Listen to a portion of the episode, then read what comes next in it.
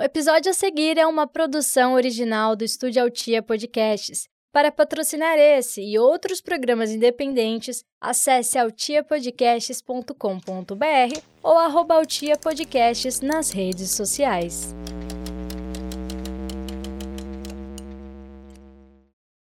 Esse programa é um jornal fictício que não tem compromisso algum com a verdade e que tem como único intuito propagar o caos da desinformação. Ele também pode conter gatilhos emocionais. Então, se você é uma pessoa ansiosa, deprimida ou simplesmente fica abalado com a ideia de que todas as pessoas que você ama vão morrer, ouça por sua conta e risco. Ou não ouça.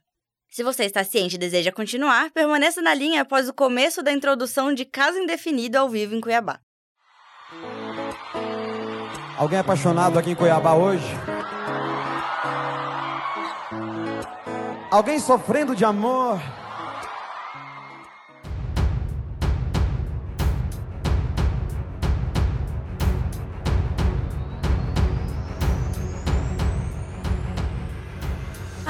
Amor! Esse sentimento lindo que desde o começo da existência humana serviu de inspiração para todo tipo de arte. São milhões de músicas, filmes, poemas e quadros, todos feitos para tentar explicar de alguma forma a experiência caótica que é estar apaixonado. Eu sempre fui uma pessoa que se apaixona sozinha. Não me entendam mal, pra tristeza de vocês, tá tudo bem com o meu namoro. Não é dessa vez que vocês vão ter alguma chance comigo. Inclusive, esse é o meu primeiro relacionamento em que a pessoa parece gostar de mim tanto quanto eu gosto dela. Mas o que eu quero dizer é que eu tô desde os meus 14 anos pulando de um relacionamento pro outro. Não que eu tenha passado todo esse tempo cercada de pessoas incríveis que me mantiveram interessada. E sim porque, além de eu ser carente, eu invento motivos para gostar das pessoas, independente do quanto elas demonstrem interesse. E nas minhas breves épocas de solteira, em que eu tinha dates casuais, eu me esforçava muito para me apaixonar. Porque a distração de estar tá apaixonada ajudava muito a tirar o foco dos meus outros problemas na cabeça. Infelizmente, esse sentimento tão viciante pode te enfiar em situações horríveis. Você nunca sabe quando a pessoa que você conheceu no Tinder vai te matar. E eu nem tô falando de assassinato. E o programa de hoje é sobre isso. A ocitocina, o hormônio do amor, traz efeito colateral inesperado. A ocitocina é um hormônio produzido pelo hipotálamo e liberado a partir do neurohipófise na corrente sanguínea. São encontrados receptores de ocitocina em células de todo o corpo. Esse hormônio exerce importantes funções no organismo e nas sensações de prazer e afeto. Por esse motivo, também é conhecido como hormônio do amor.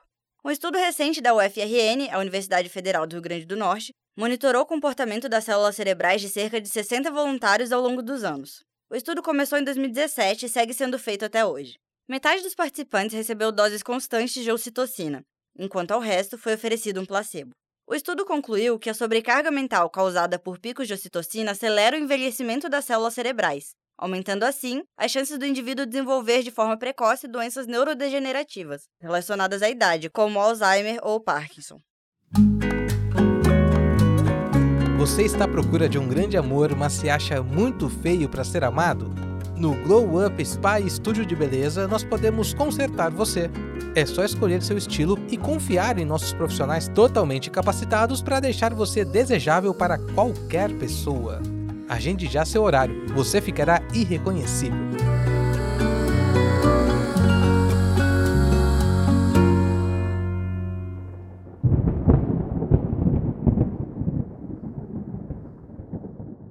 Ter o coração partido pode te matar. De acordo com um novo estudo americano, ter o coração partido não é apenas uma sensação horrorosa, mas uma situação que pode, literalmente, te matar. A conclusão é de um estudo publicado por seis universidades dos estados americanos do Texas, da Pensilvânia e de Ohio. Os pesquisadores focaram em um caso muito específico de coração partido: o término. De acordo com os resultados, pessoas que terminam relacionamentos longos têm até 50% a mais de chances de morrer de uma doença cardíaca. Nos primeiros seis meses após o término, ambas as partes do relacionamento têm o risco de morte elevado a 41%. Dentro dessa margem, 53% dessa elevação se deve a problemas cardiovasculares. Para chegar a essa conclusão, os pesquisadores analisaram 64 pessoas, todas com idade média de 32 anos. Metade delas havia terminado um relacionamento nos últimos três meses, a outra metade não. As diferenças nos exames eram claras. O grupo que havia perdido seu parceiro exibia maiores níveis de citocinas pró-inflamatórias, proteínas que aparecem no sangue quando o sistema vascular começa a apresentar inflamações. Além disso, o coração desses pacientes apresentava mais sinais de desritmia cardíaca. Ambos fatores são característicos em pessoas com risco de infarto. Os cientistas acreditam que o estudo pode servir de base para que, no futuro, novas pesquisas sobre o tema sejam feitas. Mesmo que nem toda pessoa que passou por término tenha as mesmas condições cardíacas, é importante pontuar que esse risco existe.